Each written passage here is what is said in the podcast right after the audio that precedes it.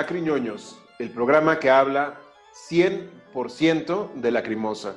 O a lo mejor a veces un 70, un 80, pero la generalidad es hablar sobre lacrimosa. Y el día de hoy, el tema es un especial de 30 aniversario. La trayectoria a través de los años, del tiempo y de la música de Lacrimosa. Y mi nombre es Gabriel Liebenden, que siempre olvido presentarme. Y hoy me acompañan mis compañeros. Juanan, desde Majada Onda. ¿Cómo estás, Juanan? Muy bien, encantado, como siempre, de, estar aquí con, con, vosotros. Perfecto, Juanan, bienvenido. Y también desde Ciudad de México, o un poquito fuera, mi amigo Carlos von Richter. ¿Cómo estás?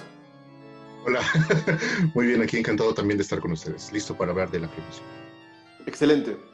Bueno, este programa va a ser un poco distinto, va a ser vamos a charlar sobre esta trayectoria. Quiero empezar, eh, pues, hablando de lo que ya hemos tocado un poco sobre quién era Tilo Wolf en esa época, ¿no? Un muchacho de 17, 18 años con la necesidad de decirle al mundo, o quizás no al mundo, quizás nada más a amigos de su localidad, pues lo que sentía, ¿no? Em, Carlos, musicalmente, Lacrimosa en esa época, ¿puedes decir que era pobre o experimental? Ah, yo diría que ninguna de las dos. Es decir, mucho de lo que, de lo que Tilo tenía eh, preparado, de lo, que, de lo que hizo en ese tiempo, no, o sea, por donde volteé a verle no puede ser pobre. Podría ser minimalista, si podemos verlo así, pero de ninguna manera pobre, eh, de ninguna manera tampoco experimental. Creo que él sabía exactamente lo que quería eh, conseguir, al menos para, para su, eh, su demo, perdón, su, su primer disco y, no, ninguna de las dos cabe como, como una descripción que yo daría para, para ese primer este, disco, digamos, de la Primosa. No, y, tu respuesta me agrada, porque hay mucha gente que conozco que se dice fan de la Crimosa y dice es que lo primero era muy pobre, ¿no? Era de baja calidad, lo cual no creo que sea de baja calidad, más bien había recursos limitados, pero había ideas a lo mejor no 100% claras, pero muy ya apuntando hacia algo, ¿no? E-, eran eh, ideas enormes, ¿no? Creo que en eso este, todos podemos estar de acuerdo. Entonces, eh, lo que se requería para eso era bastante creatividad y fue lo que, lo que Tilo pudo este, conseguir con algo de facilidad, ¿no? Es decir, al ser alguien muy creativo, pues prácticamente él casi solo, eh, con, con, sintetizadores, hizo este, un disco que, bueno, ya, ya hemos hablado de él, ¿no? Pero un tremendo disco, un, disco eh, muy significativo, muy importante, un parteaguas también para, para, el género, así que sí, de ninguna manera puede ser pobre. Quizás lo puedo entender desde el lado de, de que sabiendo que la Crimosa se convirtió en una banda que, que incluía siempre orquesta sinfónica ya en sus, en sus álbumes, eh, obviamente eso, eso fue eh, sucediendo con el tiempo, puedo entender ¿no? que, que, si lo comparamos este, al primer, segundo, quizá tercer disco, pues se vea este, con mucho menor calidad y menores recursos, pero habrá que entenderlo, habrá que escuchar bien el disco para saber que no, no se trataba de algo eh, limitado, de algo pobre y de algo este, experimental tampoco. Correcto. Juanan, ¿a ti qué opinión te merece este entorno que pues, giraba o cubría a Tilo Wolf en 1990, en, en lo que ya hemos hablado de el, el nuevo arte de la muerte alemán, Em, ¿Qué hacías tú en 1990? O sea, como para ponernos un poquito en síntesis, eh, a lo mejor no justamente el año o la edad, no sé. Bueno, yo antes, em, es una pregunta quizá un poco difícil, ¿no? Pero antes voy a, si me, si me permite, Carlos, introducir unos matices que a mí por lo menos me parecen importantes. Eh, yo creo que em, el calificativo de experimental se puede entender bajo dos acepciones, ¿no? Eh, en la primera sección es lo que realmente es la música experimental, ¿no? Es una música que va contra la tradición, contra la, forma eh, asentada y demás. Entonces, desde ese punto de vista, es obvio que La Crimosa no es una banda experimental, no hace, no hace música experimental, está claro. Pero eh, a mí me interesa la otra sección. experimental, o sea, para mí sí que es, sí que es un, un tanto, ¿eh? un tanto experimental con la segunda acepción. ¿A qué me refiero? Eh, me refiero a que cuando una persona, como en el caso de Tilo, no tiene una formación eh, musical, mm, digamos, sustanciosa, ¿no? Sabemos que, por ejemplo, eh, aprendió a tocar un poco el piano, sabemos que mm, debió de recibir algunas clases de trompeta también, pero no fue a un conservatorio, o sea, no, no es alguien que, mm, que estudiara música de una manera como rigurosa. Cuando se producen situaciones como esa, al final tú lo que tienes que hacer es experimentar, porque te estás enfrentando a, un lenguaje que tú conoces solamente como oyente, y además con 18 años. Esto pasa en el cine eh, eh, y en cualquier otro eh, ámbito.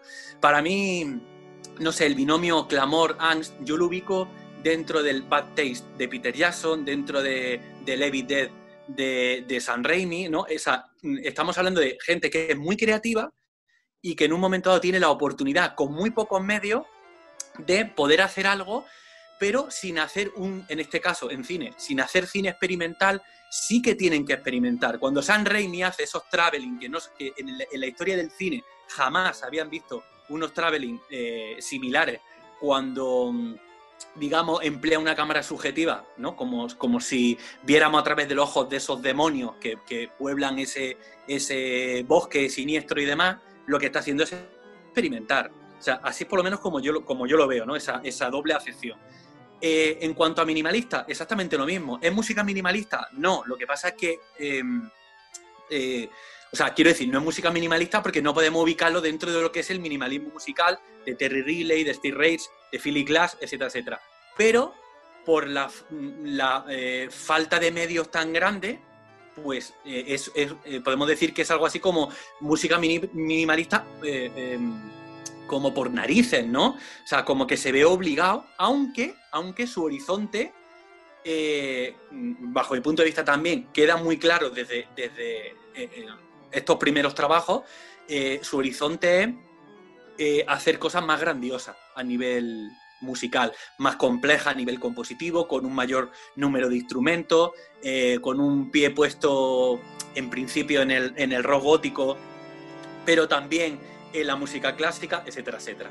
Y respecto al otro, bueno, ya hablamos del nuevo arte de la muerte alemán, pero sí que quisiera recordar algo que yo, no, yo creo que no, que no mencionamos, y es la cosa de que Tilo es mm, un poco... Mm, no parece que este sea un tema que le interese demasiado, ¿vale? Siempre, se ha, siempre ha procurado distanciarse de, ese movimiento. Pero eh, basta con, no sé, consultar los créditos de los álbumes, leer eh, eh, artículos de, de, bueno, artículos fanzines sobre todo, ¿no? Del momento para darse cuenta de, algo que es muy fácil de detectar y es que muchos de ellos colaboraron entre, entre ellos mismos porque había un clima, había un interés por hacer ese tipo de música y ahí es donde podemos ubicar los primeros trabajos de, de, de Lacrimosa, que no tiene nada, nada negativo. Bueno, yo estoy seguro de que él no lo ve como algo negativo. Lo que pasa es que yo creo que como esa tendencia casi natural que tienen los artistas a no dejarse, a, que no quieran que se encasille su, trabajo, digamos, ¿no? Correcto. Y el ejemplo más claro de este inicio es Licia, ¿no? De Christian Dorf, donde él invitó a todos estos precursores del género y, crearon, pues, una obra como un parteaguas tardío, porque ya vio la luz después de este movimiento, pero que pues sirve de, recordatorio, ¿no? Bueno, no, tan tardío porque, porque em, digamos que la, cúspide del movimiento llega hasta el 95 aproximadamente, ¿vale? Luego hay como destellos de brillante y demás, pero bueno, recordar que ese álbum es del 93, que es el año de, Satura. Pero estamos hablando, es, es, un caso interesante y ya hablaremos de Christian Dors, pero estamos hablando de Christian Dors que a mí me da me da la impresión de que de todo ello era el que debía estar mejor posicionado a nivel artístico. O sea, Christian Dors es una persona que hace teatro, que escribe, es una persona muy inquieta ya desde muy joven y entonces le da la oportunidad a esta gente, ¿no? Porque están también ellos, cada uno de ellos despuntando, cada uno con su banda, ¿no? Dasich, eh, que te serven, Lacrimosa, y entonces da esa oportunidad, pero es lo que digo, hay como un clima y mucha, mucha de esta gente participa de, ese ambiente. Yo creo que su mayor virtud fue el reunir talentos. No quiero decir que él no sea talentoso, pero creo que él va a pasar la historia por haber reunido a, estos talentos, ¿no? Por desgracia o por fortuna. Sí, además yo creo que se, es un poco injusto con, con Christian Dors. Ya, ya, ya hablaremos, ya hablaremos de él. Claro. Y bueno, este primer proyecto, eh, hemos hecho un análisis muy grande, pero sí creo que entre lo que él quería expresar y el panorama y además crear una obra conceptual, creo que el miedo fue un eje muy bueno para, para el inicio, ¿no? Para dar paso después a, a, esta, etapa, a esta etapa de, de autoconocimiento y poder crear algo de la misma vena, pero más, un poquito más trabajado, ¿no? Que es, obviamente, Einstein donde ya pues empieza a establecer su sonido. Eh, están en un ambiente, repito, en una zona de confort, fluyendo como un pez. Y no arriesga tanto. No sé si ustedes estén de acuerdo. En el sentido de que no arriesga a salirse de ese concepto, ¿no? Que ya vemos después que, No hay, no hay mucha separación entre, entre esas tres publicaciones primeras, ¿no? Clamor, Angst y Angst and Kite. Entonces yo creo que él está explorando todavía, está como cimentando, eh, pues, no sé, esa, eh, no sé cómo decirlo, como esa, eh, esa primera estancia que, ¿no? O sea, Lacrimosa o esa primera cara. Lacrimosa es una banda que esto yo creo que es algo que es como, como muy característica de Lacrimosa, ¿no? Es una banda muy poliédrica, ¿no? Y nada tiene que ver aparentemente, porque luego cuando te pones a profundizar, sí, pero aparentemente eh, nada tiene que ver, o, como digo, lo parece, eh, no sé, Angst, Ecos y Lisgestal, por ejemplo, ¿no? Son como álbumes muy, como muy diferentes, ¿no? Pero, pero mm, yo creo que eh, es como, resulta como muy orgánico que cada fase lleve un tiempo, entonces no han pasado muchos años, prácticamente no, ha pasado un año de, Angst hasta Ansankai, ¿no? Incluso Satura, ya siendo algo diferente, todavía retoma algunas cositas de, lo anterior, aunque sobre todo ya anticipa algo, algo distinto. Sí, creo que con, con Satura la idea de la conceptualidad es ya clara para Tilo Wolf. Dice, ya sé lo que quiero hacer, tengo este, tengo este background musical, tengo esta vena poética, y aquí creo que lo, lo hace de una manera y, además, y además es más orgánico. Ya hay, una, ya hay una guitarra de una manera más, no sé, más, más real, por así decir, ¿no? Sale, sale un poco de, esa zona de confort, quizás no es la mejor forma de decirlo, pero de ese mundo teclado, ¿no? O sea, em, y, esto es una suerte también, porque yo creo que el teclado eh, es un instrumento que te puede atrincherar. ¿no? O sea, la cosa de que a través del, teclado puedes simular toda clase de, sonido, instrumentos y demás, puede hacer que, te quedes ahí, ¿no? Y que no quieras ir más allá, ¿no? Entonces, Satura tiene ya como, como ese paso de, mm, donde se nota que va, que va queriendo formar una banda, de verdad. Es correcto, que eso ya se ve reflejado en 1994, ¿no? Donde ya tiene pues más claro porque no, tenía, no lo tenía claro. Después de Satura, él ya no tenía claro nada. Decía, pues ya llegué hasta un punto, entonces viene la musa y viene todo un, mundo nuevo para la crimosa, ¿no? Que esta parte, pues yo creo que es la que más aprecia Carlos, ¿no? Esta, este cambio musical. Eh, digamos que aprecio eh, cada una de las etapas, eh, obviamente con, con, con, mucho cariño, ¿no? Pero este, sí, esta parte era una que, de haber yo conocido a la cremosa desde sus inicios, la habría este, recibido bastante bien y la habría anhelado, ¿no? Junto, junto con Tilo, creo que también me agradaba la idea de, que se formara una banda para lo que, no solo para lo que iba a ser Inferno, sino posteriormente Chile y Elodia, ¿no? Porque obviamente la música orquestal para mí es fundamental en mi vida, es, una, es algo esencial, de verdad. Eh, y regresando un poquito a la pregunta que, que mencionabas hace rato, eh, sí me parece que arriesgó Tilo en, esta primera etapa por por ser alguien que volcó eh, mente y corazón sobre su proyecto, ¿no? Porque iba a hablar no de algo alrededor, no de algo, no de lo que lo inspiraba, sino de exactamente, exactamente, esencialmente lo que él sentía.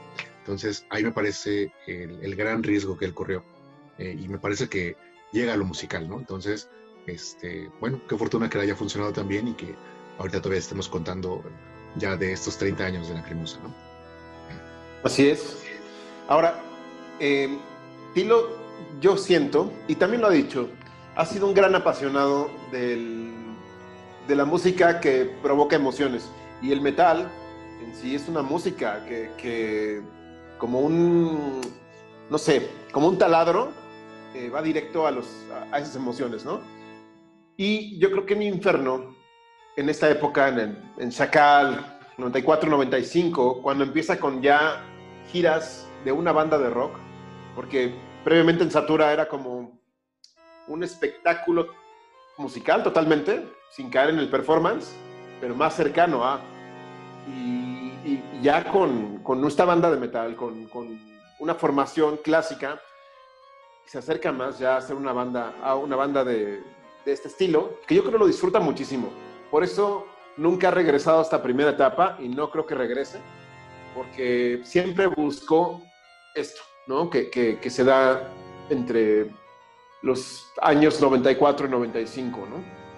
Que pues ya hay por ahí un bootleg de la gira de, de, Inferno, que me parece un setlist asombroso. Estaba yo analizando cómo lo armó y prácticamente toca todo el álbum excepto la última canción, la mezcla con Fermagnis Dersona, y mete muchos temas de Satura, mete algo de Eisenkite, poco de, de Angst, pero creo que ha sido muy interesante, ¿no? Haber visto un, un concierto específicamente de esta, de esta gira. Es que yo creo que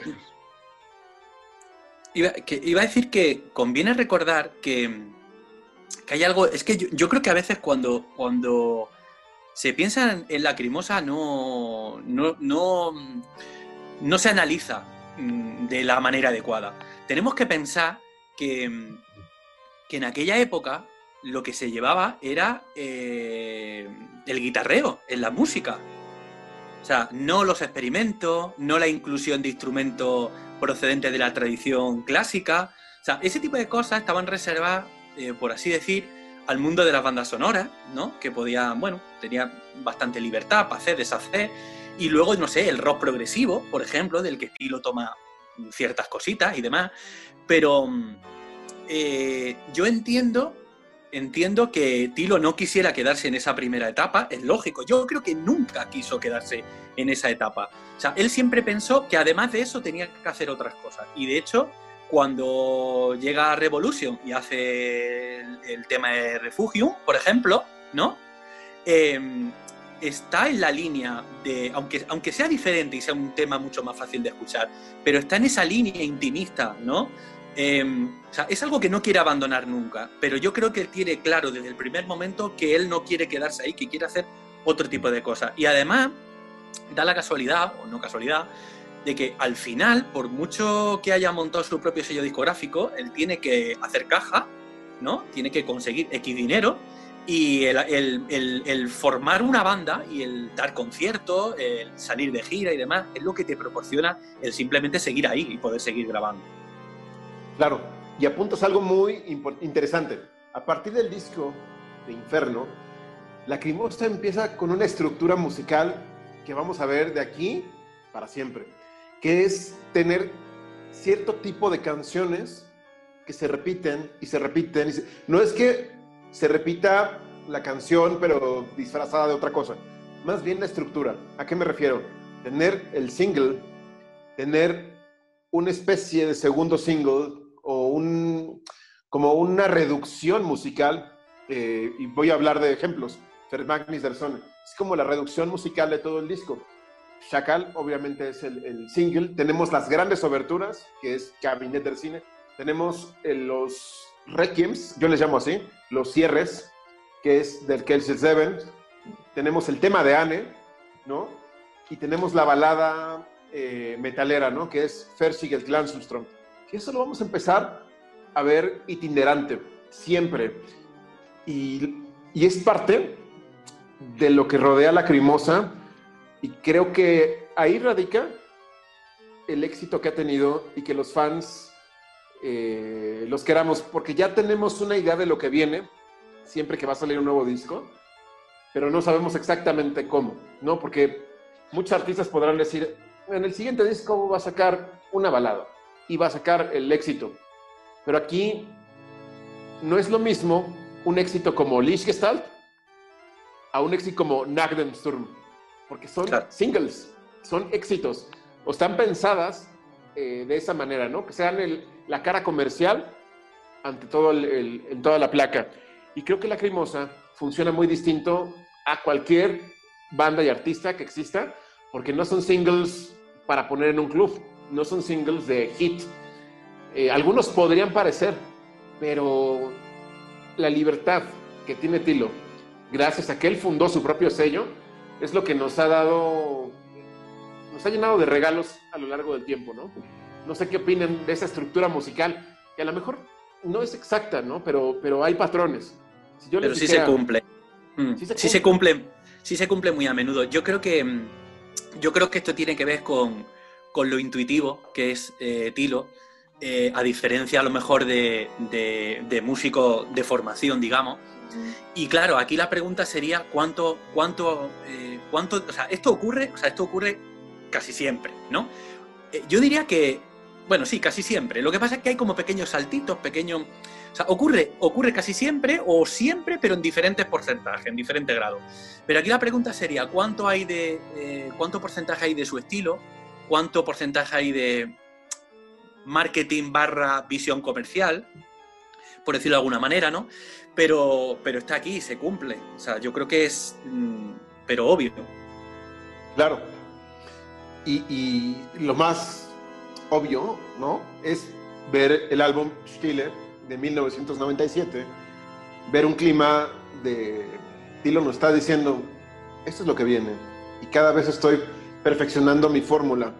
Y vemos que hay una gran obertura, hay un tema de Anne, hay dos temas de Anne, pero aquí quiero hacer una excepción, que ya discutiremos cuando hablemos de Stille. Qué injusto. Eh, ¿Mande? Qué injusto que hagas esa este, diferenciación. Excepción, perdón. Pero ya hablaremos de eso, como dices. Es que Chile, yo creo que, digo, como todos los discos, merecen su programa, pero lo único que quería ver aquí es, aquí no hay un copycat, pero hay un make it end. Es lo único que quería decir.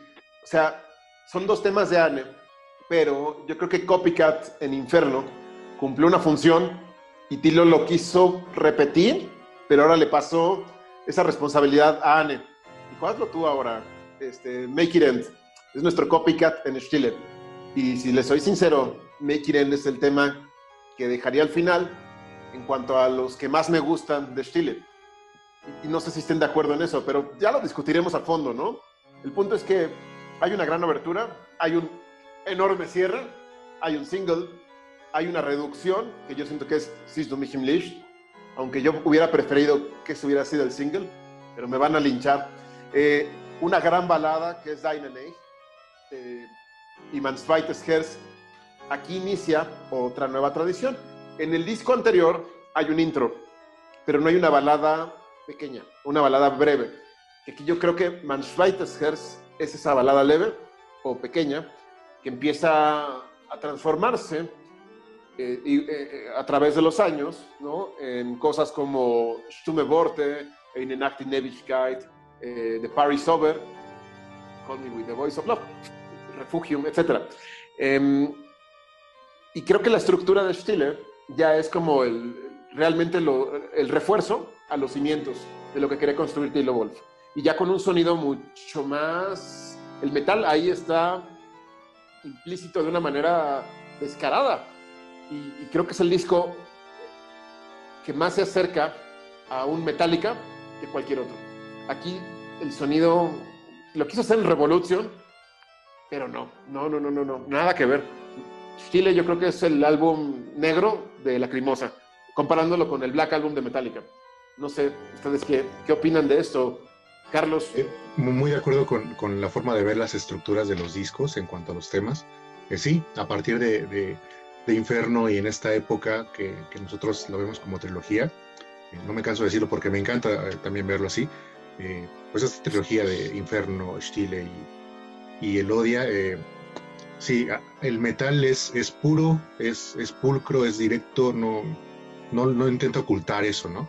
Y no intento hacerlo porque también los, los, músicos que tenían ese tiempo, pues así, así lo tocaban, así, esa era su forma de, de reunir estos grandes músicos, estos grandes elementos, como mencionabas hace rato, y, y ponerlos en su, en su, mejor momento, en su, como, con la, como con una buena, digamos que es la carta de presentación de estos músicos, ¿no? Tocar así de, de fuerte, de puro, de limpio, de hasta virtuoso, me atrevería a decir, ¿no? Particularmente hablando de AC y de Sasha Gerwig. Eh, entonces sí, eh, eh, el, metal estaba como, como nueva, nuevo estandarte de la crimosa en esa etapa y me parece que funcionó perfectamente y que dejó al menos tres discos que sí son para, para, una colección digna de, todo buen melómano. ¿no?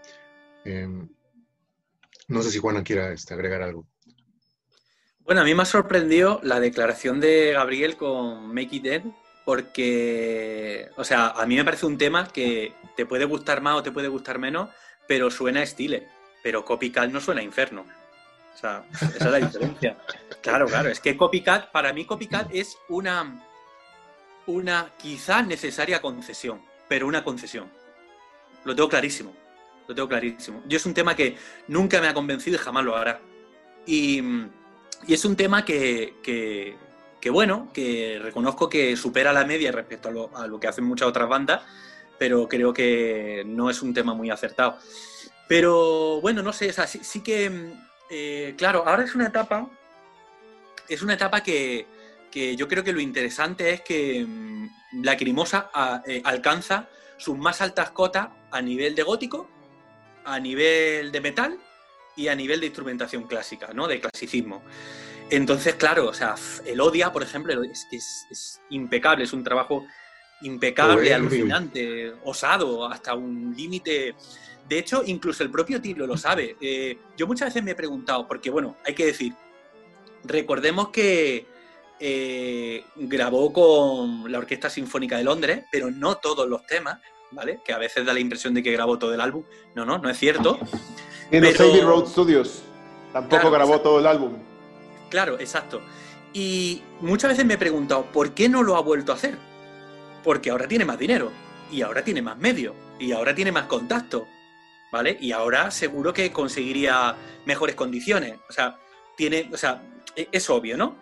Pero, mm, no sé, igual no le interesa ya llegar a esas cotas, ¿no? Quizá ahora lo que le interesa es mezclar, mezclar, mezclar, ¿no?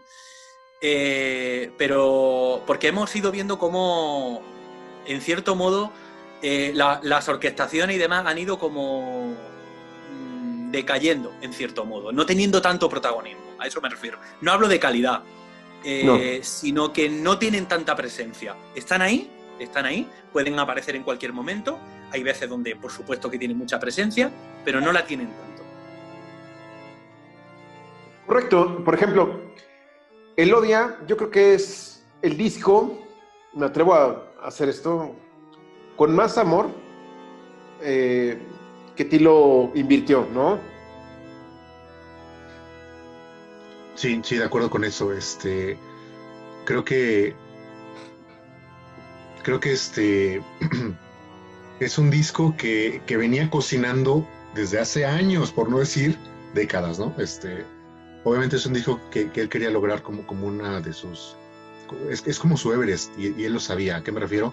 Obviamente el, el, dar eh, rienda suelta a todo su eh, imaginativo y toda su creatividad eh, musical, orquestal, toda la instrumentación, de verdad, por donde se le ve es una obra maestra y obviamente por eso lo tenemos en, en tal consideración, ¿no? Por eso eh, cuando hablemos de él, no sé, no sé qué vamos a hacer, vamos a tener que vestirnos de gala o algo así, disfrutar de un buen vino, porque de plano es un, es un disco, eh, es una obra maestra y juro que no hay otra forma de verlo, así que este... Estoy completamente, completamente de acuerdo. Es su, su obra más, más ambiciosa Y yo creo que es algo que, que él debió pensar, igual esto solamente lo puedo hacer una vez en la vida, pero tiene que ser ahora. Y no es casual que sea ese momento, es cuando se ha demostrado a sí mismo que eh, domina esas tres patas que a él le interesan, ¿no? El mundo gótico, el metal y la música clásica, ¿no? La, eh, tradición clásica.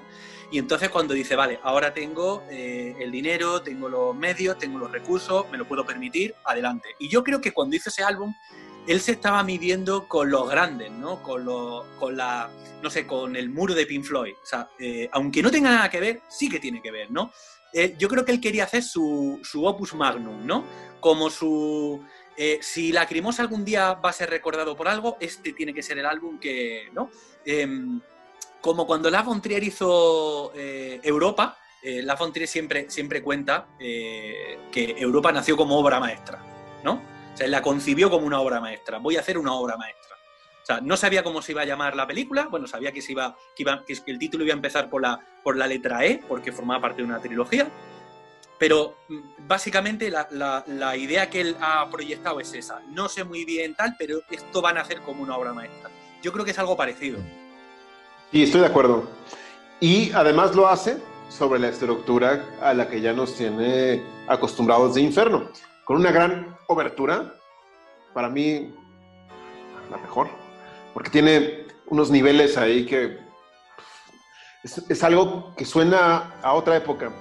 Eh, tenemos un single, tenemos una reducción, tenemos el tema de Anne, tenemos una balada.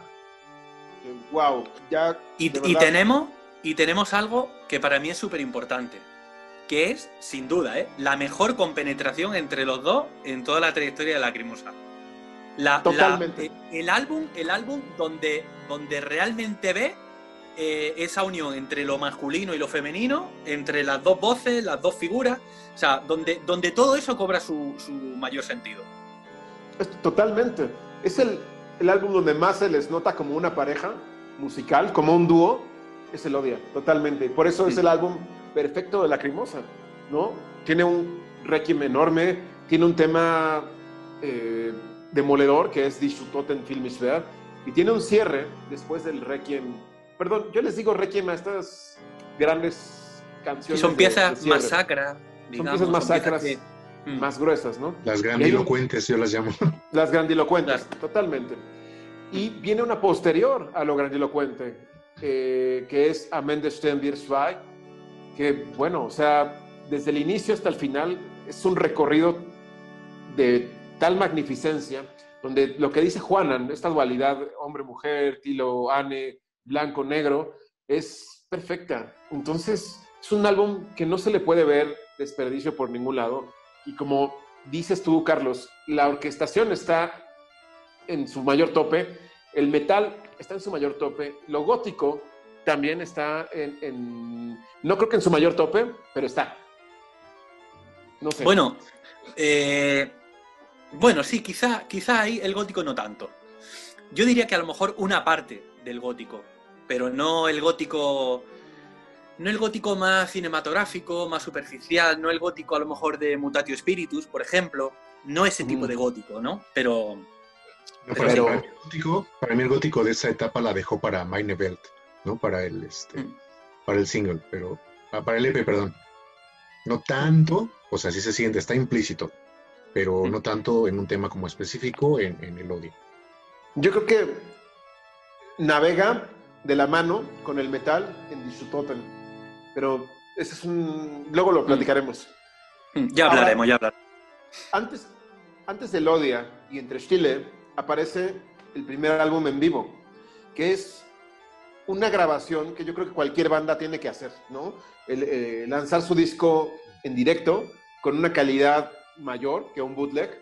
Y creo que era el momento exacto para hacerlo, ¿no? El día tener cinco discos encima, pues dices, ya es hora de trasladar lo que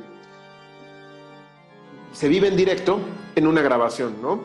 Que a mi parecer es una grabación muy decente, es un disco que cumple lo que Side Riser, y ahorita hablamos, no cumple.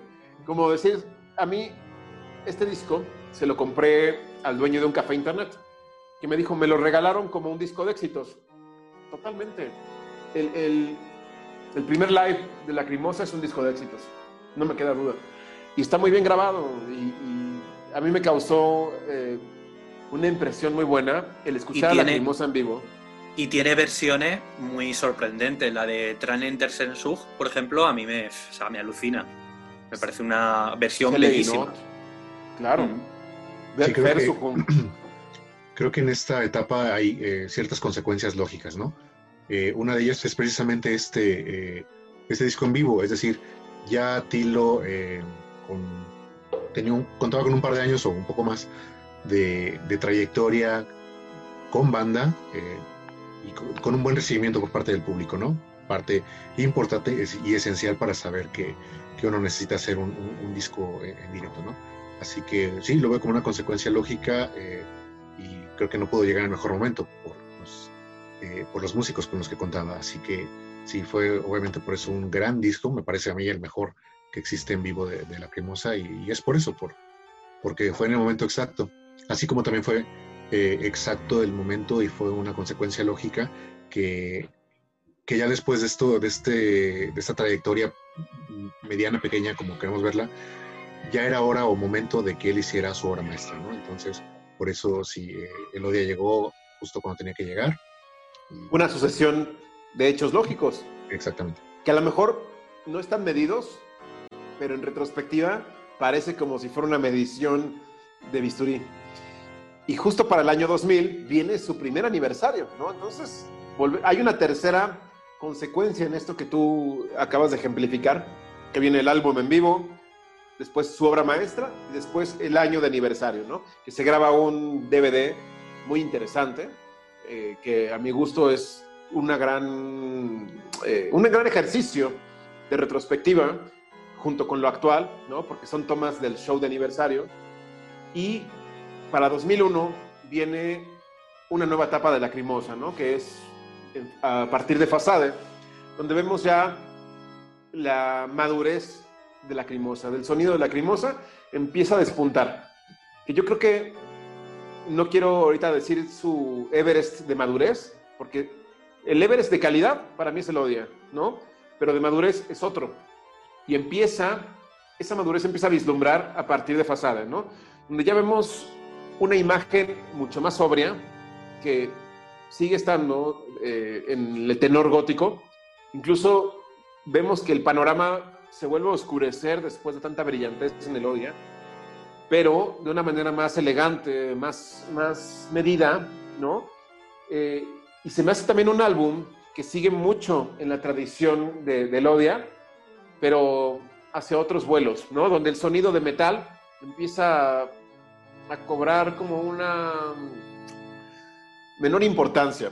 No sé si ustedes lo vean así. Hay, por ejemplo, hay temas como Liebesspiel o Pasade 3 que pues sí, está implícito el metal, pero ya no tan puro y tan, tan prístino como en los últimos tres discos, ¿no? Y la orquestación ya no es tan pomposa como en el Odia, está más estilizada, ¿no? Yo creo que es un disco muy estilizado, no sé, no sé ustedes qué opinen en esta parte. Sí, eh, digamos que es un álbum que se apoya más en, la instrumentación clásica.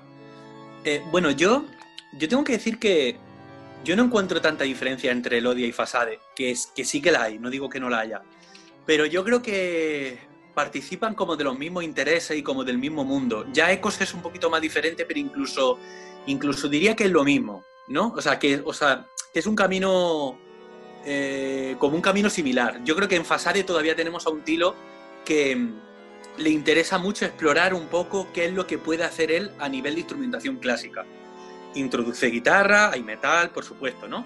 En ecos también, pero yo creo que está todavía como buscando un poco qué es lo que, es lo que puede hacer.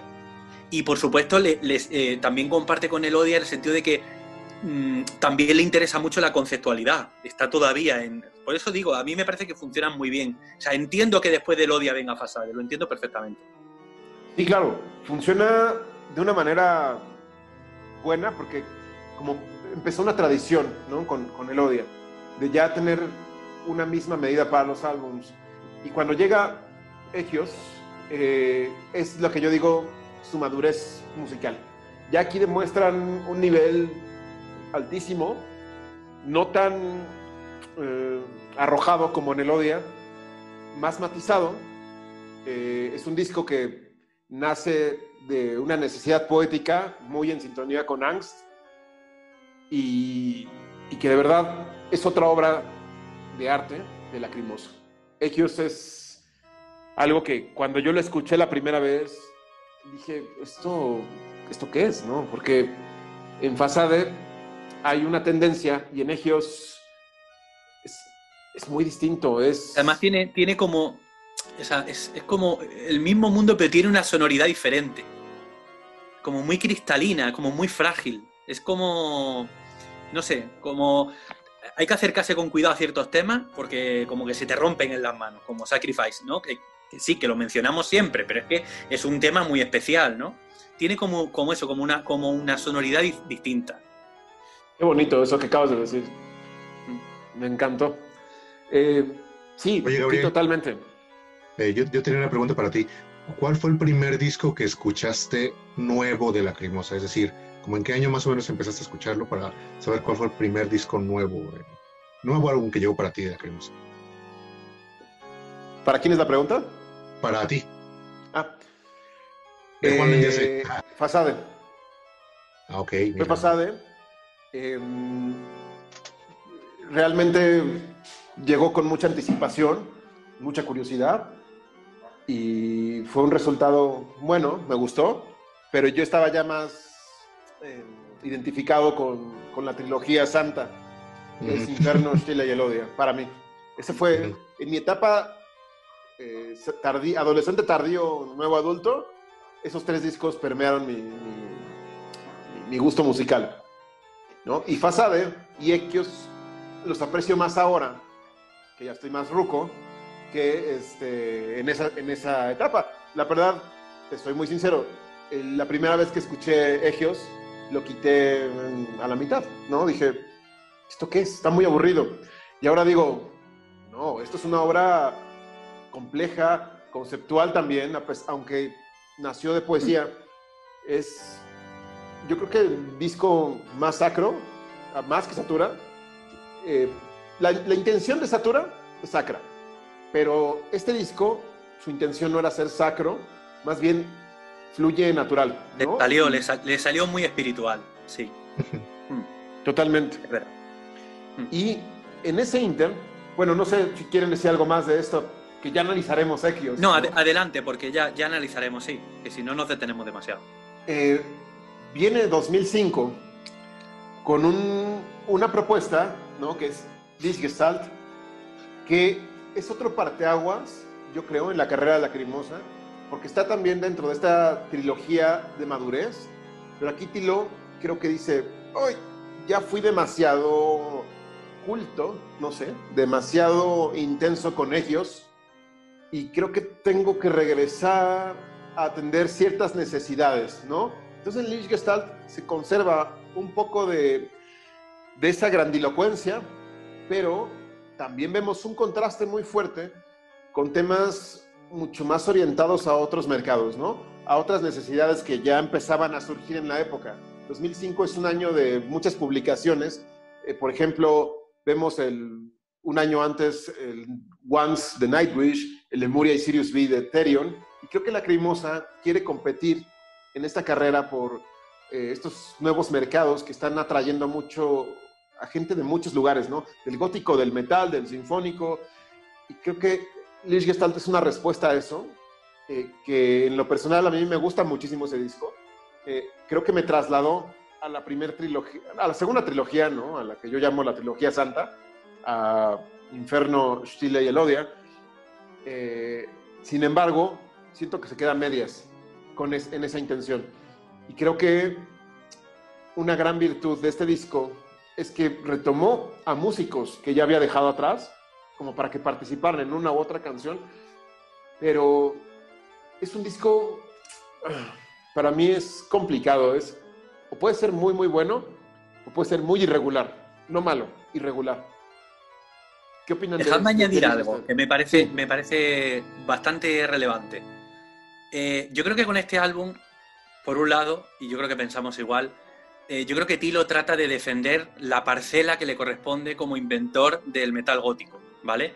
Probablemente el metal gótico, si nos ponemos mega estricto, es algo un poco compartido, ¿no? Ya veremos, eh, no sé, habría que ver esto con un poco más de perspectiva, tal vez, o, aunque yo sinceramente creo que, eh, o por lo menos mi experiencia es que lo que yo empecé a escuchar en Inferno, yo eso no lo había oído nunca, jamás, nunca. Cuando llegó a Stile ya, ni os cuento. Pero hay que decir algo, eh, Gestalt sale en el 2005, pero en el, en el 2004 ocurrió algo muy significativo, muy importante para la Crimosa. Algo que lo va a cambiar todo, y es Snake Skin, ¿no? O sea, Tilo eh, lanza eh, Music for the Lost, ¿no? Que como él ha dicho muchas veces, es su proyecto de vacaciones, porque como este hombre no puede estar parado, pues no, pues las vacaciones, pues sigue haciendo genialidades, el hombre, ¿no? Entonces, eh, Music for the Lost sale en 2004 y Snake Skin va a influenciar a la cremosa y la cremosa va a influenciar el sonido de Snake Skin. De manera que a partir de ahora vamos a encontrar, bueno, pues esa sonoridad eh, propia de la música electrónica, ¿no?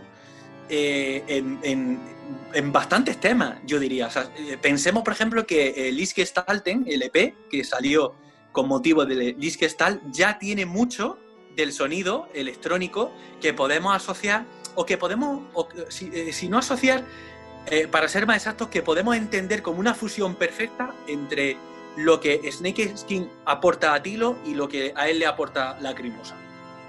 De hecho, esa vena electrónica viene desde Equios, porque hay un tema que es Ein Haus von, von Menschlichkeit, donde ya empiezan esos toques electrónicos y yo creo que Snake Skin es como decir, ya, a ver, también tengo esta otra cara de la moneda, ¿no? Que es lo que le decía Carlos antes. ¿Cuál es la relación de Tilo con las serpientes? Cambiar de piel. Pero esa, esa otra cara de la moneda que en realidad nos lleva a angst. O sea, yo creo que es el Tilo, es, volvemos a lo mismo, lo siento, soy un pesado. La Fontrier y los idiotas. Yo creo que es esa cosa de decir, ahí va, es que qué divertido era y qué saludable era cuando yo lo hacía todo. No digo que, que en Liz él lo haga todo, pero lo hace a una escala que nada tiene que ver Imaginaros la producción de Elodia, lo que tenía que ser, de llamadas, de gente, mm, ensayo. Yo creo que es como recuperar un poco eh, ese, em, no sé, esa dinámica más primaria, ¿no? De hacer tú las cosas, ¿no? O sea, imaginaros a, imaginémonos a Tilo de vacaciones eh, sacando esos temazos. A mí es que Snake Skin es que me, es que me parece una pasada de proyecto, ¿no? O sea, y cómo, cómo los hallazgos que va, que va teniendo con ese otro proyecto paralelo lo va implementando a, la Crimosa y cómo se retroalimentan los dos, ¿no? De hecho, tengo un amigo o un conocido que hizo un análisis musical donde comparaba Music for the Lost con Lich y decía que I Am the Dark tiene mucho, o, más bien Sapphire tiene mucho de I Am the Dark, tiene secuencias muy similares y, y se nutre, ¿no? Como tú dices, de alguna forma, pero en mi experiencia, Music for the Lost no fue bien recibido en México. Hubo mucha... Ni, en España. Negatividad. Ni en Europa. Este por desgracia, a Tilo este proyecto no le ha pegado como ha querido pero, a nivel de la Pero ¿sabes por qué? Yo estoy convencido de por qué, pero convencido. Por la cerrazón de la gente. Yo creo que la gente no estaba preparada. Tilo lo sabía, ¿eh? Tilo debía de saberlo, Tilo debía, Tilo debía llevar mascando ese proyecto mucho tiempo. Él ha dicho muchas veces que la música electrónica le ha gustado siempre. Y joder, es que hay sintetizadores en angst, ¿vale? Y en clamor. Es que no sé la gente por qué se sorprende tanto. Igual que con la música clásica eh, o con la guitarra. Entonces, yo creo que es el tema de la cerrazón. Yo creo que lo que ha ocurrido es que mucha gente no encajaba que el tilo de Lacrimosa pudiera meterse en ese tipo de proyectos. Pero ahora la gente, yo creo que ya le adora Snake Skin. O sea, pero de, en, mi, en mi percepción, o sea, yo antes lo que encontraba eran comentarios negativos, muy negativos, eh, ataques, eh, de nuevo la cosa de que la Crimosa ha cambiado, Tilo ha cambiado, esto ya no es igual, ahora con este proyecto va a abandonar la Crimosa, me acuerdo que se, decía eso mucho, a Tilo ya no le interesa, esto es porque va a abandonar la Crimosa, ¿vale? Entonces yo creo que se ha necesitado tiempo para que la gente acepte ese otro tipo de proyecto. Y ahí está su último disco, a mí me parece una obra maestra. Sí, los últimos dos discos que de, de Snake Skin a mí me gustan mucho.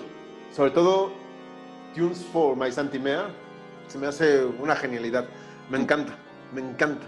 Y este, Medusa Spell, está en esa vena, me gusta también mucho, eh, pero ya no lo siento tanto Snake Skin, ya lo siento como un colectivo.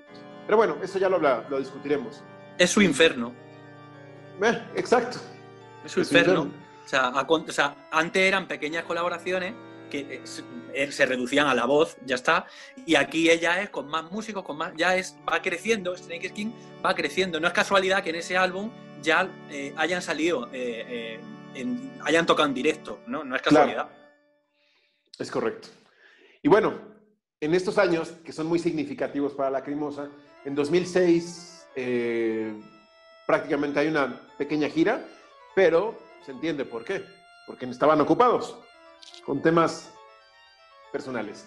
Y para 2007 aparece su segundo álbum en vivo, acompañado eh, de un DVD al que Tilo llama Mi Película, que es Ligiare. Eh, creo que aquí, en esta película, al final, se nota que Lacrimosa ha llegado al tope de su carrera, al estrellato máximo al que Lacrimosa alguna vez ha llegado, ha llegado y se nota cuando Tilo y Anne están viendo la película y están llorando en los créditos finales, ¿no? Y el llenar una sala de cine, que digo, se, les avisa a los fans y tal, pero ya el contemplar esta retrospectiva, porque ni siquiera es una retrospectiva de su carrera, sino de una gira.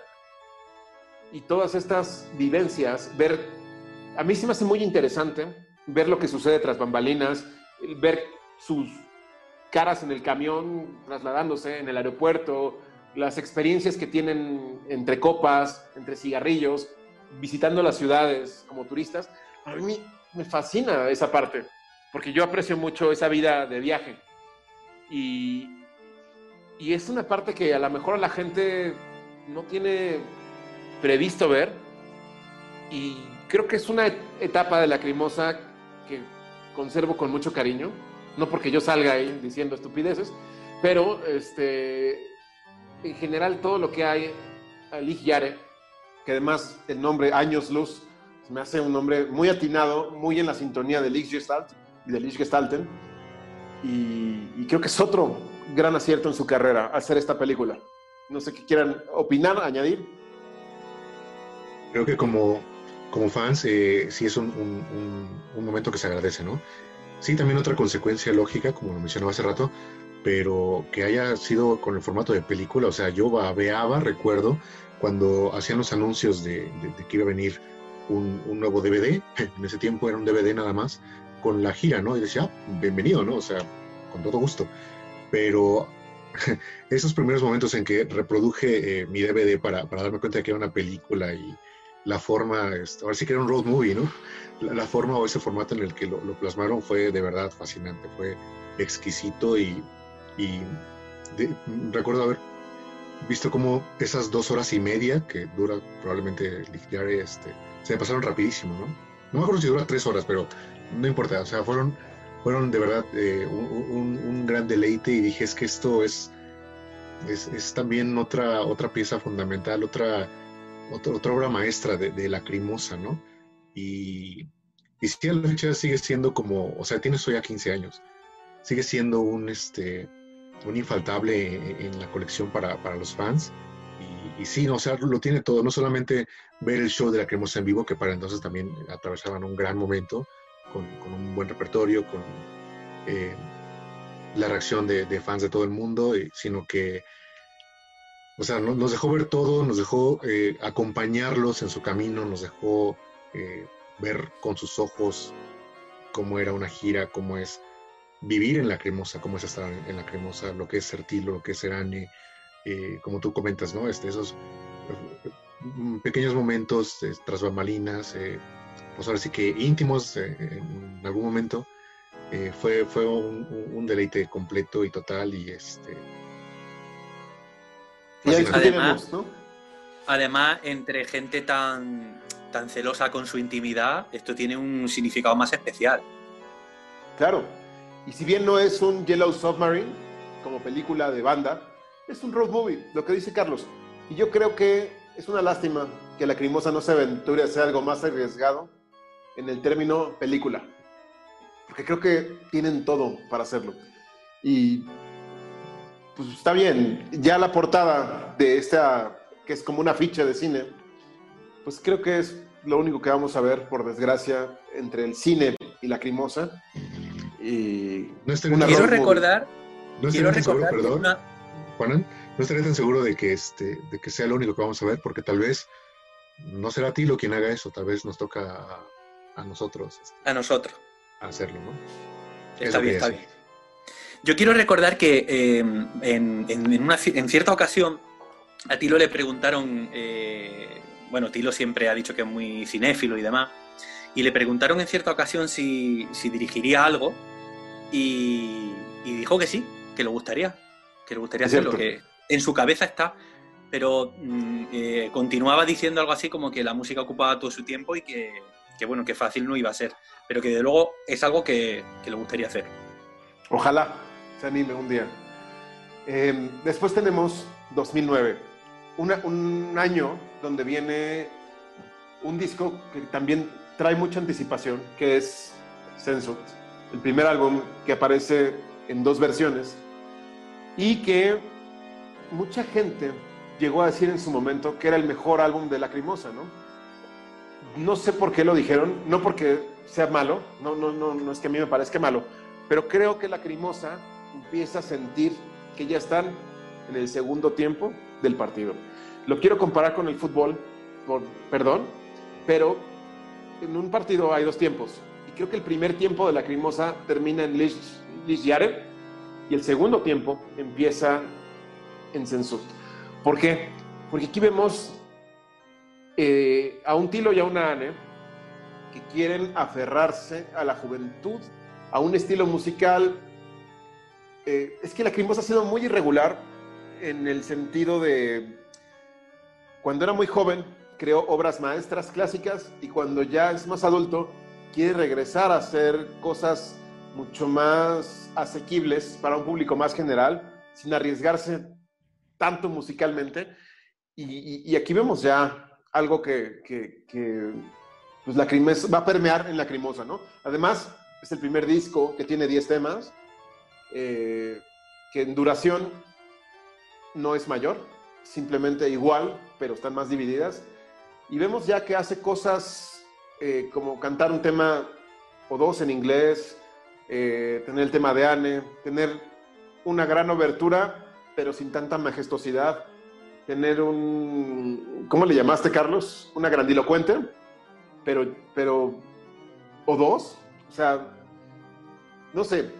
No Pero yo creo que va con malo. el proyecto también, ¿no? Yo creo que, o sea, eh, mm, yo creo que el estilo de Tilo y de Lacrimosa es no tener estilo. Eh, o sea, quiero decir que cada álbum tiene su propio lenguaje, ¿no? Tiene su propio color, tiene su propia forma. Y es que yo no me imagino de, de otra manera. Yo creo que es como tiene que ser.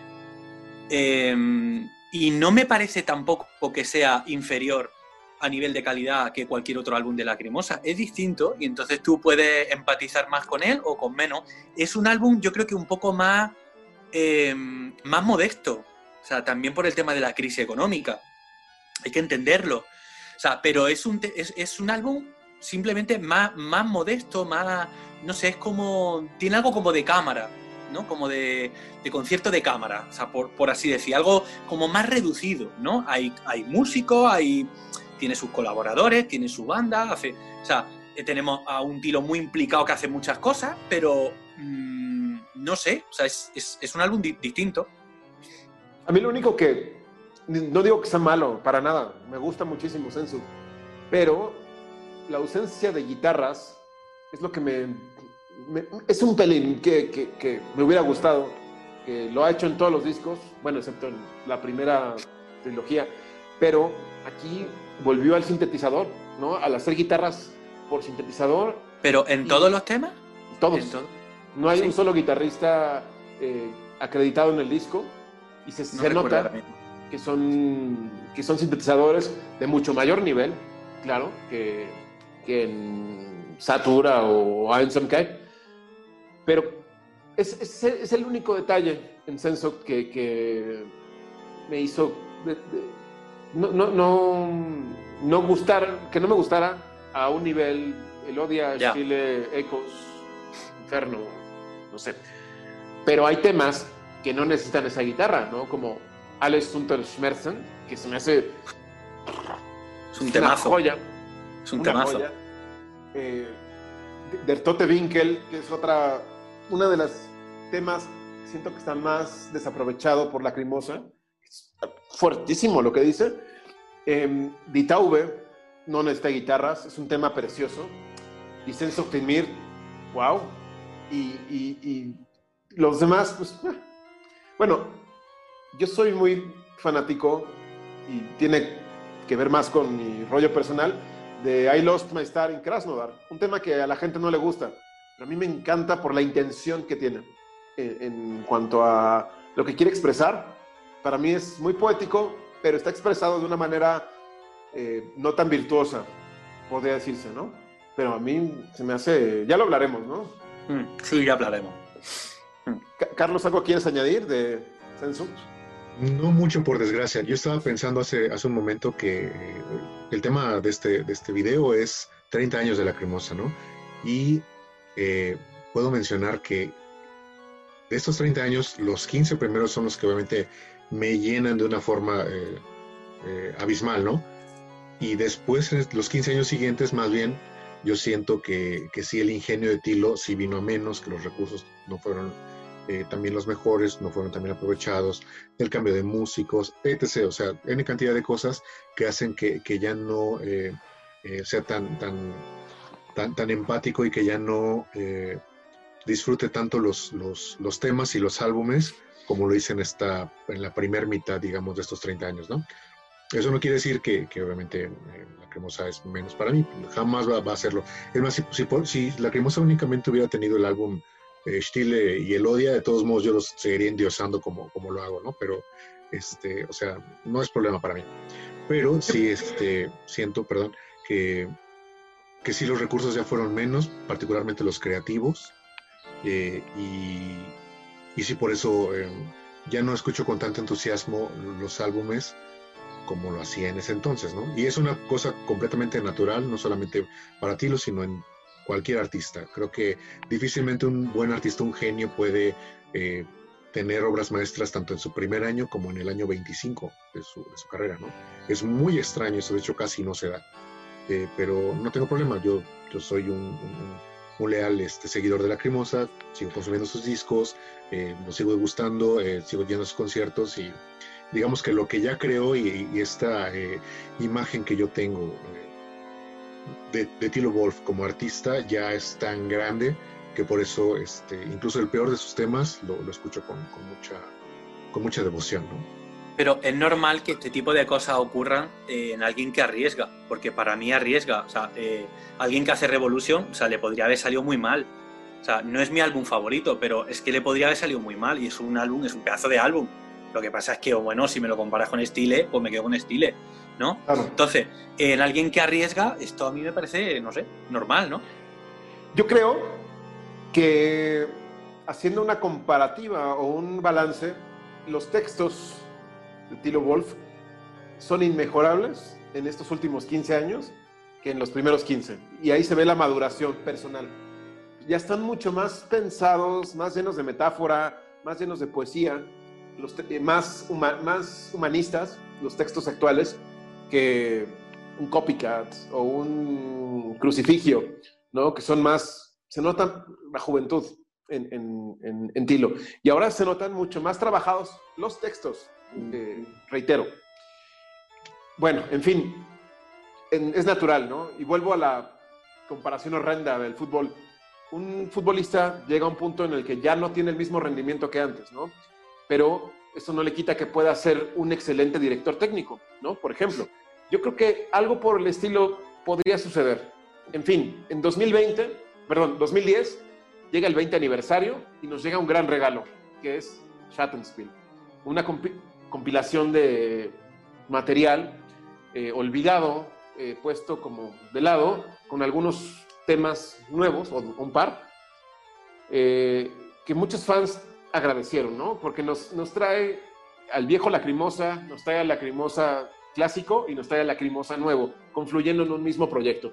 Para mí Spiel es un, un acierto en su carrera, un disco muy interesante, de mucho análisis, que también creo que está infravalorado, pero no sé qué opinen sobre este disco o esta etapa. A mí, eh, a mí, para mí es un trabajo alucinante, la verdad. Eh, yo lo viví con muchísima intensidad, ¿no? O sea, que, que de repente mm, pudiera encontrar temas que se habían quedado en un cajón, ¿no? Y que temas de los 90, ¿no? Y que salieran a la luz y algún tema nuevo.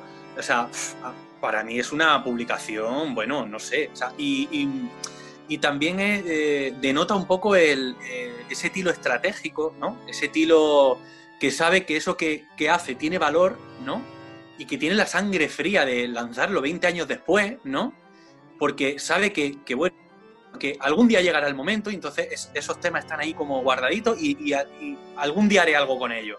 A mí me parece una publicación, yo no entiendo, hay gente que no, que no le convence mucho, yo no, lo puedo entender. Porque a lo mejor lo comparaban con un disco de estudio. Pues no es un disco de estudio, es otra cosa. Bueno, pero es que, o sea, se compara lo comparable. O sea, eh, dice la filosofía que, que eh, dos cosas, por el simple hecho de ser dos cosas, se pueden comparar. Sí, sí, es cierto, la filosofía lo dice, no lo digo yo, vale, cierto. Pero, pero no sé, o sea, a nivel, o sea, yo qué sé, es que no puedes comparar un álbum, es otra cosa, es, no sé.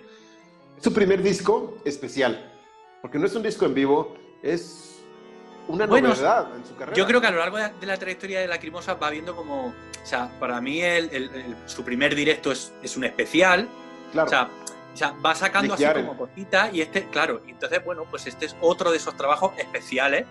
No es un capítulo más de la novela, es, bueno, o sea, algo especial. Exactamente. Un, anexo alucinante. Así es.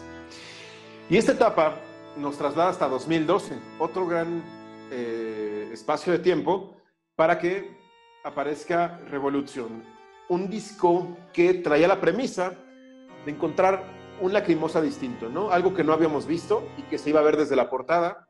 Y sí, es un lacrimosa que atiende más al imaginario colectivo, que líricamente tiene temas fabulosos, eh, textos que, a mí me alucinan, temáticas que me alucinan, pero que eh, es como un sensuct recargado, pero aquí el metal lo siento un poco no sé, está muy asaturado. Está, está, no sé, es un disco, a mí me encanta, vuelvo a lo mismo. Eh, no hay un disco que yo odie de Lacrimosa, ninguno. Revolution me encanta. Pero siento que Lacrimosa como que estiró demasiado una liga y llegó a unos lugares que no siento que estén tan bien. Pero bueno, ¿qué, ustedes qué me dicen de Revolution? A ver, Carlos. Mm, bueno, a mí sí, es un disco que me gusta, eh, particularmente como en lo individual, en cuanto a los temas. Eh, ya no lo veo como, como algo tan sólido eh, como, como en conjunto, ¿no? Es decir, un álbum que, que, me diga en sí mismo su, objetivo y que llegue a su finalidad, no, no, no me parece tan fuerte en ese sentido es más bien que, encuentro temas que me gustan, que los selecciono y que los, este, los, reproduzco repetidamente, ¿no? porque me gustan, porque me gusta escucharlos en vivo, pero sí, ya como, como álbum no, no siento esa fuerza, digamos, eh, en, Revolución, pero, pero sí, es un, es un álbum que, me gusta todavía, y digo todavía porque sí, creo que no, faltaba un poquito de tiempo para que dijera, ah, este álbum es el que ya no, me satisface este, reproducir como, como había hecho con todos los anteriores, ¿no? Eso es la revolución. Pues yo pienso, yo pienso como Carlos. Eh, no es tanto tema, eh, no es tanto lo musical, sino, no sé, la estructura. Eh, creo que lo ha expresado muy bien, no voy a añadir tampoco mucho más. O sea, le falta solidez, en eso estoy de acuerdo. Claro. Ok. En fin, fue una etapa que es importante para ellos.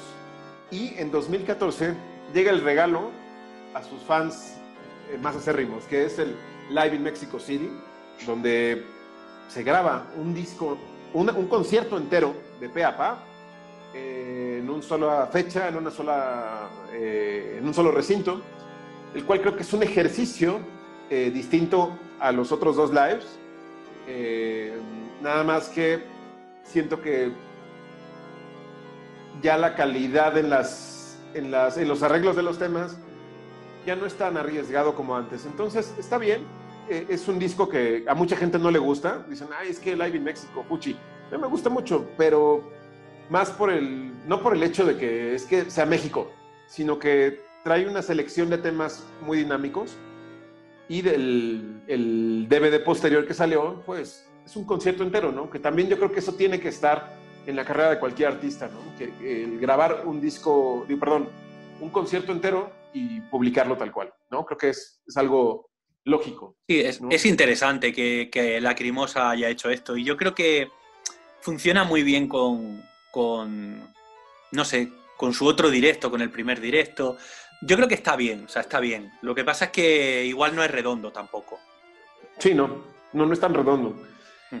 Y después viene el 25 aniversario y viene el álbum Hoffman, el cual anuncian en un, en un, concierto de aniversario, que es el que vamos a escuchar ahora en la caja, y eh, incluye el DVD de Live in Mexico City, y es el disco que yo creo que la mayoría de la gente, eh, fans de la Crimosa, dijeron, no, este disco ya no. A mí, em, vuelvo a lo mismo de los textos, creo que es muy poderoso en la parte de las letras, tiene temas muy interesantes.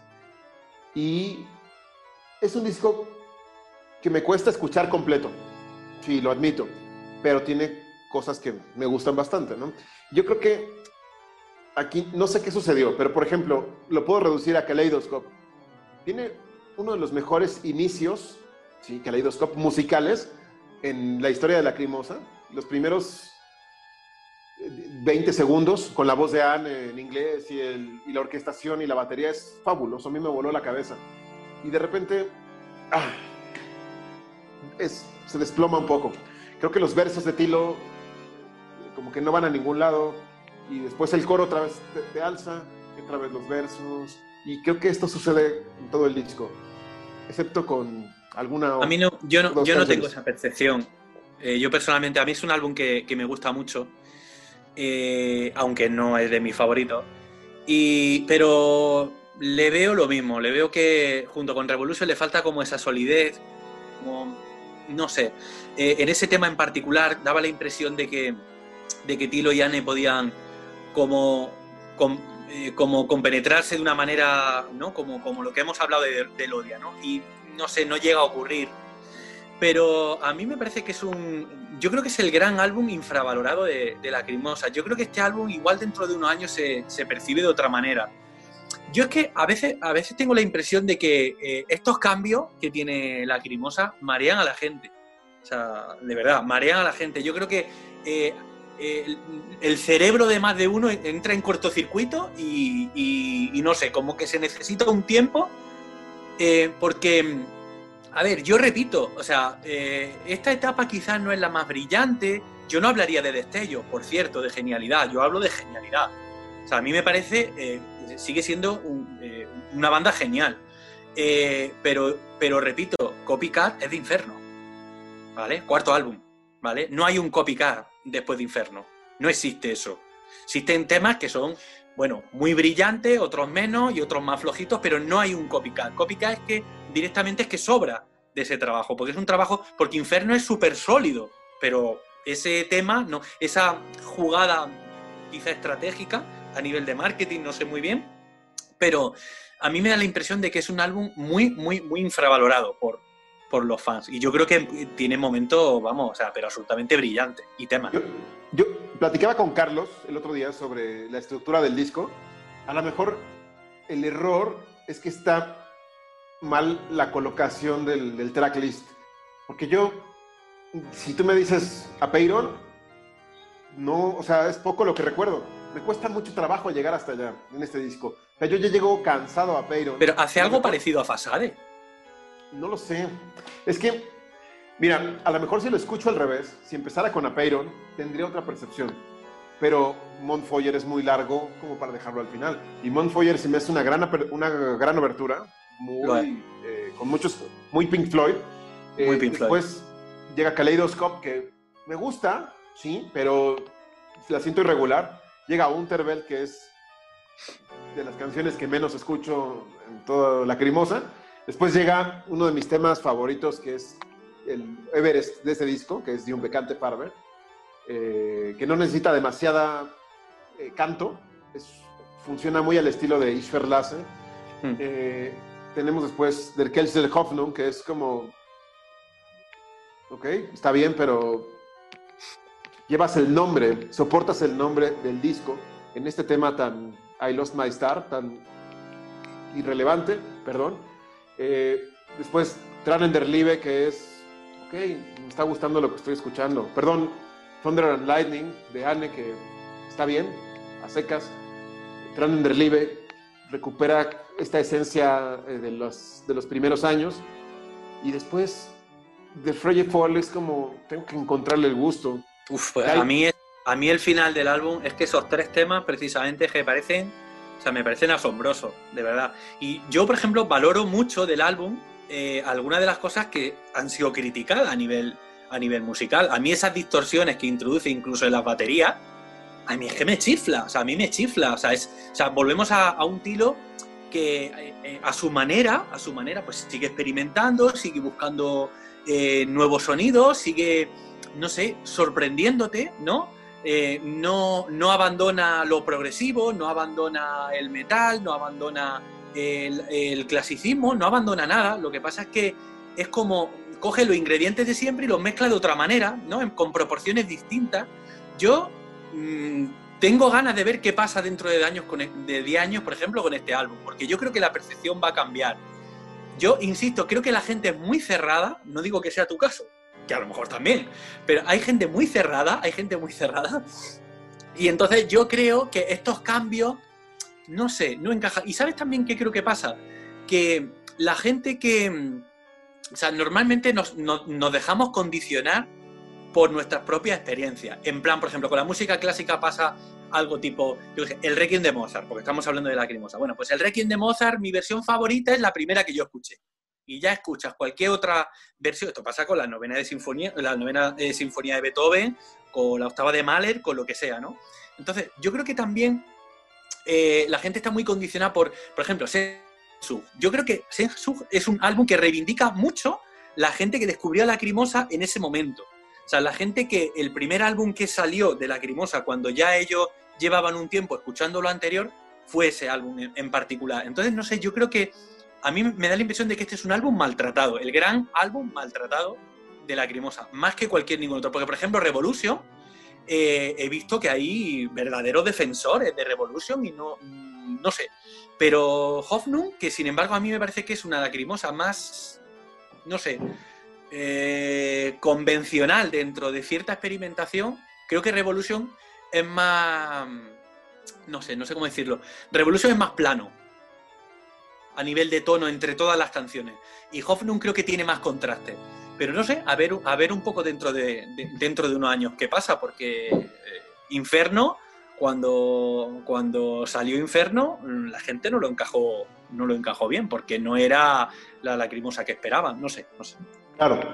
No, eh, Carlos quiere decir algo, adelante. Sí, sí, sí, bueno, tres cosas. Eh, una es, en primera, e-, este comentario que hiciste sobre, sobre Copycat, híjole, creo que nos va a traer bastantes detractores. Creo que va a provocar que en lugar de que le den like al video, va a ser algo así. Este, bueno, hay, que arriesgar, ¿no? Y va a estar interesante la gente que. Que, este, defiendan Copycat, si es que pueden, claro.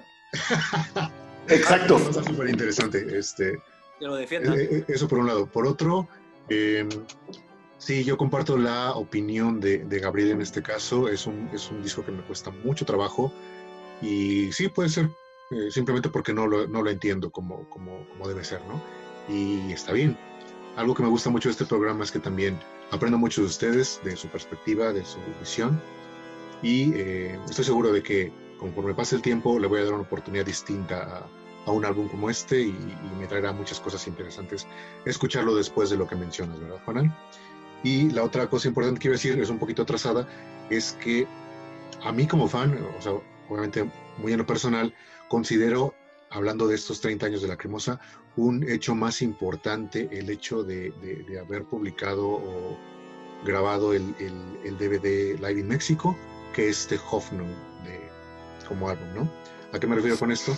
Eh, pues sí, consideramos muchos que este no es el gran disco, el gran álbum de, de Lacrimosa, que no es el fuerte, que incluso pudiera ser el menos eh, afortunado, el peor, ¿no? Para, no disfrazarlo. Mm.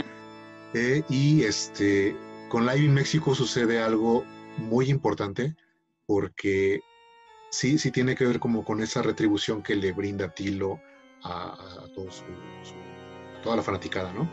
¿Por Porque obviamente, sin lugar a dudas, este es el país en el que mejor se le recibe, el país que más adquiere su música, el, país que más lo consume, que lo idolatra, que etc. Entonces, por eso esa importancia que tiene eh, el disco, el álbum y el DVD, ¿no? El Live in México.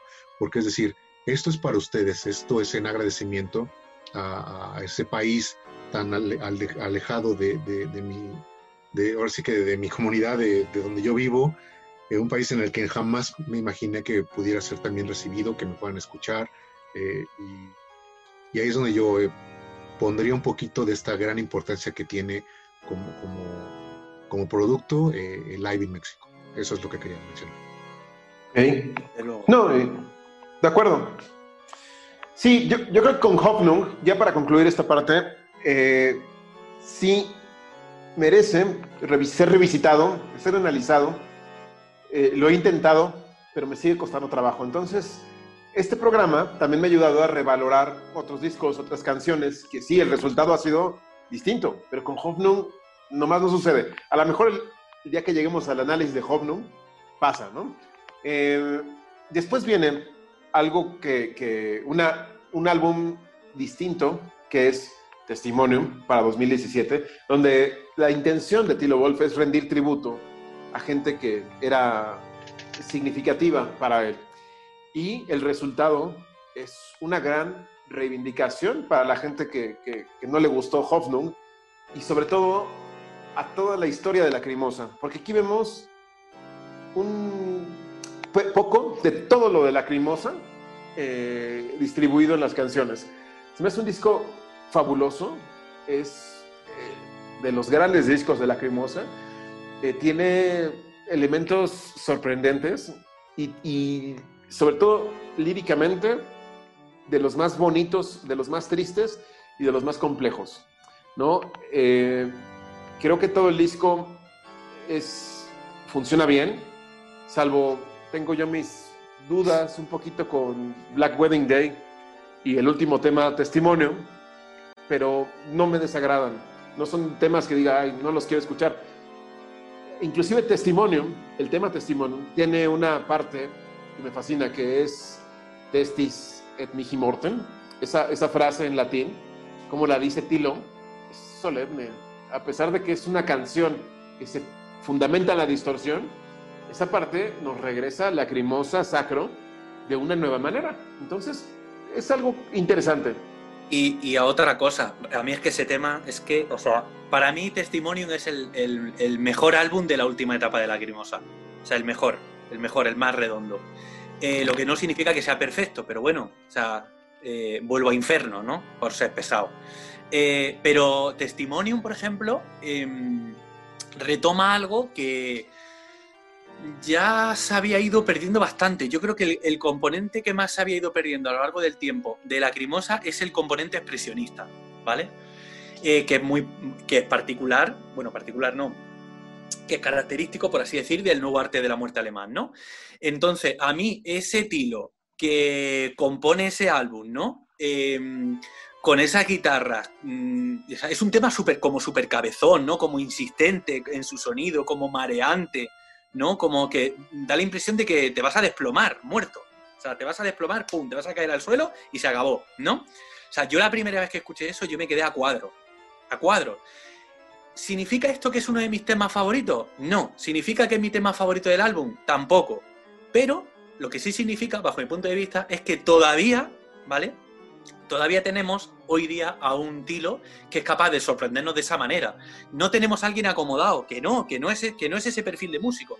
Tenemos a alguien que todavía sigue buscando, investigando, explorando, haciendo cosas que unas veces le pueden salir mejor y otras veces no. O sea, insisto, a mí Copycat no, pero ojo, a lo mejor Copycat tuvo que hacerse para que Stile fuera, fuera lo que es, ¿no?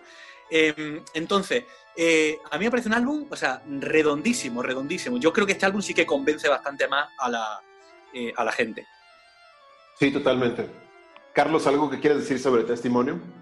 Eh, sí, tratándose, digamos, de, este, del último álbum que tenemos de, de Lacrimosa, es como bastante esperanzador, ¿no? Sí, también es un, álbum que disfruto mucho, que, me gusta en su totalidad y por temas, así que, que sí, estoy, estoy contento con él y y sí, todavía, todavía puedo encontrar bastantes temas que, me gusta escuchar repetidamente. Eh, como comenta eh, Juanan, eh, tiene elementos que, me remontan a una lacrimosa con, con más, diría con más pasión, ¿no? Que fue, esta es una de las cosas que, por las que no me gustó tanto Hoffnung. Yo lo siento con, con menos pasión que la que normalmente brinda Tilo en sus álbumes, ¿no? Entonces, con Testimonium regresó este lacrimosa que, que tanto me gustaba y por eso me, eh, sí, lo considero un gran álbum. Ok. No, no, no. Eh, es, testimonio es una gran, un gran ejercicio, ¿no? De hacer este tributo, este requiem. Y tiene temas. Uf, eh, Nach dem Sturm, Wenn unser Helden sterben, Der leise Tod, Lass die Nacht nicht über mich fallen, es Impresionante. Para mí uno de los mejores temas de la Lacrimosa, de la historia de la música y de todo. O sea, es que es impresionante, impresionante. O sea, es lo que digo, que para el que piense que ese tipo de temas ya habían terminado, ahora llega, te saca testimonio, te saca ese tema y ahora pues vive con ello, ¿no? Claro. Y luego, y luego para, para más Inri, te hace la versión reprise eh, y, bueno, y, flipa del todo, ¿no? y mete la guitarra y no sé, es como que le da, le da como un aire diferente, como un vuelo diferente a ese tema, que da la impresión de que, lo que tú decías antes, no necesita guitarra.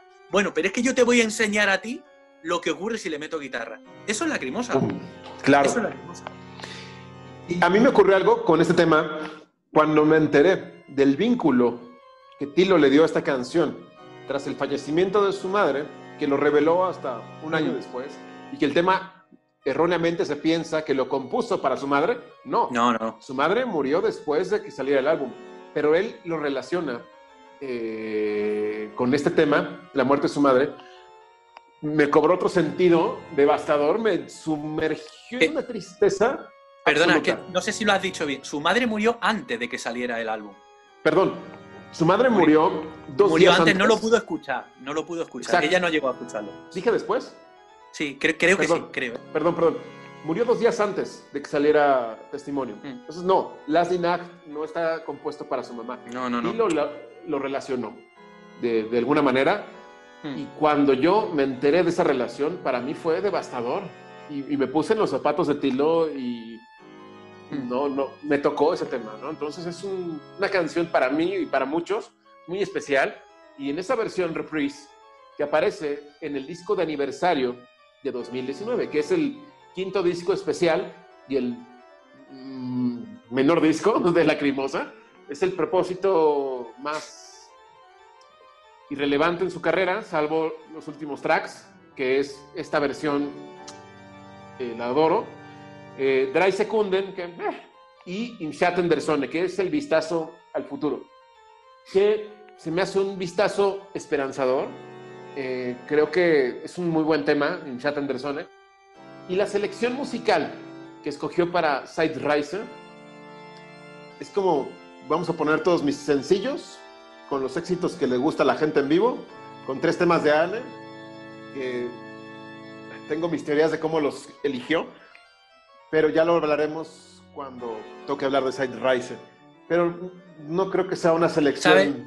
¿Sabes qué pasa? ese, ese trabajo ese trabajo, esa publicación, nosotros lo compramos porque somos lacriñoño, pero no está hecho para nosotros. No está pensado para gente como nosotros. Ese es el problema que tiene. Si tiene algún problema, o sea, si es que tiene algún problema, porque realmente, objetivamente, objetivamente, no tiene ningún problema. Es una publicación que está concebida para acercarse a una nueva hornada de fans. Entonces, bueno, pues yo bajo, ese, bajo esa premisa, que no la digo yo, que no la he dicho yo, que la ha dicho Tilo, que lo ha dicho Tilo, bajo esa premisa, em, esa publicación cumple su propósito a la perfección. Y a los demás nos regala, bueno, pues una versión eh, alucinante y dos temas nuevos, yo nada que objetar. Claro, y aunque no salió en el año de aniversario, pues es como una avanzada, ¿no? De lo que se prepara para todos los festejos del 30 aniversario de la Crimosa, que yo creo que el 30 aniversario para cualquier banda es un evento significativo totalmente, ¿no? Ya el hecho de llegar al año 30 habla de que eres una banda consolidada y que tienes legiones de fans y que gente te aprecia, ¿no? Entonces, ese es el inicio de los festejos, la publicación de los viniles, eh, la gira del viaje en el tiempo, que es una gira que apela a ese disco, no más. Son temas que vimos en este disco, que Tilo lo dijo, ¿no? Es, que el set list es el disco Side Rise, no hay más. Em, y que en 2020, pues esperaba un álbum nuevo, ¿no? Por desgracia y por esta maldita pandemia, solo obtuvimos un concierto muy especial, de verdad, un concierto que es un highlight en su carrera, tiene cosas asombrosas y una caja de sorpresas que saldrá a finales de año, que ya hablaremos de, esta caja. Pero creo que el futuro es esperanzador para Lacrimosa. Esperemos un nuevo álbum en 2021, una gira a, lo mejor a finales, a lo mejor 2022, no lo sabemos. Lo que sí sé es que la próxima vez que Lacrimosa toque en México, Juanan va a estar aquí. Ojalá. Eso sí lo sé. Entonces, este, vamos, hago un llamado a que juntemos recursos para traer a Juana para cuando venga Lacrimosa. Tenemos un año, un año y medio. Hay tiempo, hay tiempo. Hay tiempo. Entonces, tenemos que hacer lo posible para que Juanan esté aquí, viva Además, un concierto en México de Lacrimosa, que es el mejor concierto de Lacrimosa que va a haber. Sin duda, sin duda, me lo creo. Ah, yo soy un poco pesimista, ¿eh? Yo, mira, en 2021 va a llegar eh, un nuevo álbum de Lacrimosa, eso lo tengo clarísimo. Eh, porque ya toca, porque Tilo es un currante y porque Tilo tiene más avanzado todo ese tema más de lo que nos podemos imaginar. Tilo siempre te sorprende, te llega, te escribe, hace una entrada en Facebook y, y saca lo de la caja y cuando creemos que, bueno, calendario, la bandera, el tal, bueno, en fin, tilo, ¿no? Eh, yo creo que en 2021, pero yo lo de la gira no lo veo en 2021. Yo creo que en 2021 esto, esto va para largo. Y luego quería decir una cosa, eh, a modo de, como de conclusión, digamos, ¿no? O sea, 30 años de Lacrimosa, todo el mundo creo que sabe eh, hasta dónde va a llegar Lacrimosa. O sea, Lacrimosa va a llegar, cuando, o sea, es que no quiero ni mencionarlo, ¿no? todo el mundo sabe a qué me refiero. Em, pero si la Crimosa lleva 30 años, si la Crimosa lleva 30 años, quizás es porque no es una banda convencional, o quizás porque ni siquiera podemos entenderla al 100% eh, bajo el concepto de una banda, ¿no? ¿Hay bandas que han durado 30 años? Sí, pero hoy día, con, con el estilo de vida que llevamos, la falta de compromiso, em, el tema del ego, etcétera, etcétera, ahora es muy difícil no que dure una banda 30 años. Es que que una banda hoy día dure 10 años ya es, mm, es un milagro. Incluso bandas de mucho éxito, o sea, bandas de mucho éxito que se acaban desintegrando y se acabó, ¿no? Entonces, bueno, eh, lo que quiero decir con esto es que 30 años de lacrimosa, y eso también nos dice la naturaleza, o nos habla de la naturaleza de, la banda, ¿no? Del proyecto musical, a mí me gusta más llamarlo proyecto musical, del proyecto musical del que, que tenemos entre manos, ¿no? Correcto. Sí, de acuerdo contigo, totalmente. ¿Algo que quieras concluir, Carlos? Eh, no, bueno, este. Con respecto al Side Riser, obviamente sí, ya lo que mencionó Juanan es como lo más que uno puede decir. Eh, y sí, también soy un poco pesimista pensando en que no, no creo que en 2021 tengamos la fortuna de, volver a los conciertos presenciales, eh, al menos en su totalidad. por otro lado, también me gustaría saber que, que Tilo es de esas personas que, que podría arriesgar y, y, lanzarse únicamente, tal vez no en una gira mundial, pero sí aquí a México y hacer algo especial para, para beneplácito tanto de él como de nosotros, ¿no? Este, si alguien lo podría hacer, probablemente pueda ser él, ¿no? Pero, híjole, la, la, realidad es que todo apunta a que no a que tendremos que esperar hasta al menos 2022. Así que. Pero hay que ser optimista porque, por otro lado, teniendo en cuenta que, que Tilo es tan trabajador y tan. No sé. O sea, la parte positiva de esto es que mm, igual nos vamos a encontrar, no sé, con más sorpresa y más publicaciones de Lacrimosa o de Snake Skin también, mm, a pesar de esta situación, ¿no? Y luego no me cabe ninguna duda que en el momento en que la cosa cambie, Tilo va a hacer una gira, pero como no ha conocido Lacrimosa hasta ahora, yo creo que lo va a hacer, ¿eh? Yo creo que se va, se va a desquitar. Yo creo que cuando ellos puedan volver a la carretera, por así decir, lo van a hacer a lo grande. O sea, tengo esa, tengo esa sensación. Y un poquito en, en, sintonía con lo que acabas de decir, en conclusión, 30 años de Lacrimosa, algo que me fascina y que me mantiene enamorado es la capacidad de sorprendernos de Tilo Wolf cada vez que, que, viene algo nuevo, cada vez que va a salir un disco, toda la premisa, la manera en que presenta las premisas, la manera en que ha presentado esta caja, la manera en que te dice, en tres días les voy a dar una noticia. Y esperas la noticia como el niño que espera Navidad, ¿no? Entonces, eh, eh, ese amor que él tiene por su proyecto se ve reflejado todo el tiempo. Y eso lo agradezco, porque si él hubiera tomado la decisión de irse con una disquera, estaría haciendo, haciendo discos por, por contrato, por compromiso y no por convicción, no por amor a la banda. Entonces, a su proyecto musical. Y, y aquí adversaría un poquito con el caso Hoffnung. No es un disco hecho por contrato. Entonces, yo creo que a partir de ahí podemos darle una oportunidad, ¿no? decir, es que no lo hizo porque lo tenía que hacer, lo hizo porque quiso hacerlo, ¿no? Hay que verlos desde esa, esa óptica. Y, y, pues gracias, Lacrimosa, por, por mantener, mantenerlo eh, real desde el inicio, ¿no? Esa es mi conclusión. Eh, voy a decir una cosa más, eh, si me permitís. 30 años de carrera son muchos, ¿no? Y ¿no os pasa a vosotros que eh, os dais cuenta de esa circunstancia cuando eh, escuchando Lacrimosa a diario tienes un día a lo mejor que llega y piensa y dice, es que hace mucho que no escucho, no sé, Hoffnung, por ejemplo. Y al, igual no hace tanto. Lo que pasa es que estamos hablando ya de, de una banda que tiene muchísimas publicaciones, muchísimas. Claro, para nosotros nunca serán suficientes, pero tiene muchas. Y es que tenemos la suerte, y es que también reflexionemos sobre esto, pensemos, tenemos la suerte de que nuestra banda eh, favorita, las personas que están detrás, son muy currantes. Eso es una suerte tremenda, pero, tremen, pero tremendísimo. O sea, pensemos, por ejemplo, en eh, o sea, eh, Kubrick, por ejemplo. De, claro. De Nirvana, los fans de Nirvana, pues ya. Claro, tienes claro. Una colección claro. muy limitada. Claro, ¿no? O iba a poner ejemplo de Kubrick, ¿no? O sea, eh, a mí, claro, me ha encantado siempre Kubrick, ¿no? O sea, se sufría, se sufría porque no llegaba, estaba todo, entre una película y otra había eh, eh, mucho espacio años. vacío, ¿no? Uh -huh. Entonces, y luego a esto sumémosle que otras cosas que pueden venir, nuevos videoclips, colaboraciones con otras bandas, con otra gente, porque eso es lo que hace Tilo siempre, sorprendernos y, y alimentarnos, espiritualmente al menos. Claro, Carlos, eh, yo quería hacer una pregunta tanto a ustedes como para el público. No necesariamente tiene que ser contestada ahorita este, por parte de ustedes. Es decir, ¿qué, en esos 30 años, ¿qué les ha faltado por parte de Lacrimosa?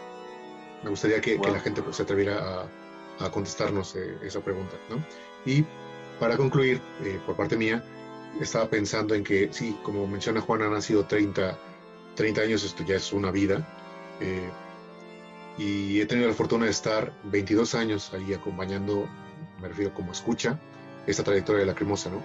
Eh, he estado fascinado cada uno de, esos, de estos años y, y sí, si por mí fuera, ojalá que tengamos otros 20 años de la cremosa, bienvenidos, yo voy a estar aquí escuchando todavía, eh, asistiendo a los conciertos y siendo tan leal como pueda ser. Así que este, estoy fascinado también con eso. Gracias, Tilo. Gracias a, a toda la cremosa por, este, por, esta, por ser eh, una parte muy, muy importante en mi vida. Eso es lo que quería mencionar. Ok, muy bonitas palabras también. Yo te puedo responder, tengo muy claro qué me hace falta y, que siempre me va a hacer falta. Que toquen Big League en vivo. ya, ese, ese sería mi Everest y nunca va a llegar. Y qué bueno, es como el que busca eh, crear la canción perfecta, el disco perfecto, el libro perfecto. Yo esperaría que nunca lo creen, pero que siempre estén trabajando en el proceso. El proceso es lo más importante. La meta dura poco. Es un trofeo, una medalla, un disco de oro. Y que, de camino no, y que de camino nos regale un concierto con orquesta. Eso sí que yo creo que coincidimos todos, todos que lo queremos. Sí, sí, sí, sí. Exacto, exacto. Y muy bien, déjenos aquí sus comentarios sobre los 30 años de la Crimosa, sus, sus, no sé, lo que nos quieran escribir nosotros leemos todo y respondemos todo. Y si no, es en YouTube. Vayan al grupo Lacriñoños en el Mundo, donde también pueden expresarse. Nadie los va a juzgar. Eh, no es como otros grupos tóxicos que les van a decir, ay, qué asco, qué tonto. No. Aquí todos somos fans, todos echamos relajo, hacemos memes, también nos sabemos reír, pero también respetamos las apreciaciones artísticas, poéticas o lo que ustedes quieran poner ahí. Sean de un fan club o de otro o de ninguno, todos pueden participar ahí y, y platicar con nosotros también. Muchísimas gracias, suscríbanse y nos vemos en el siguiente video. Chao.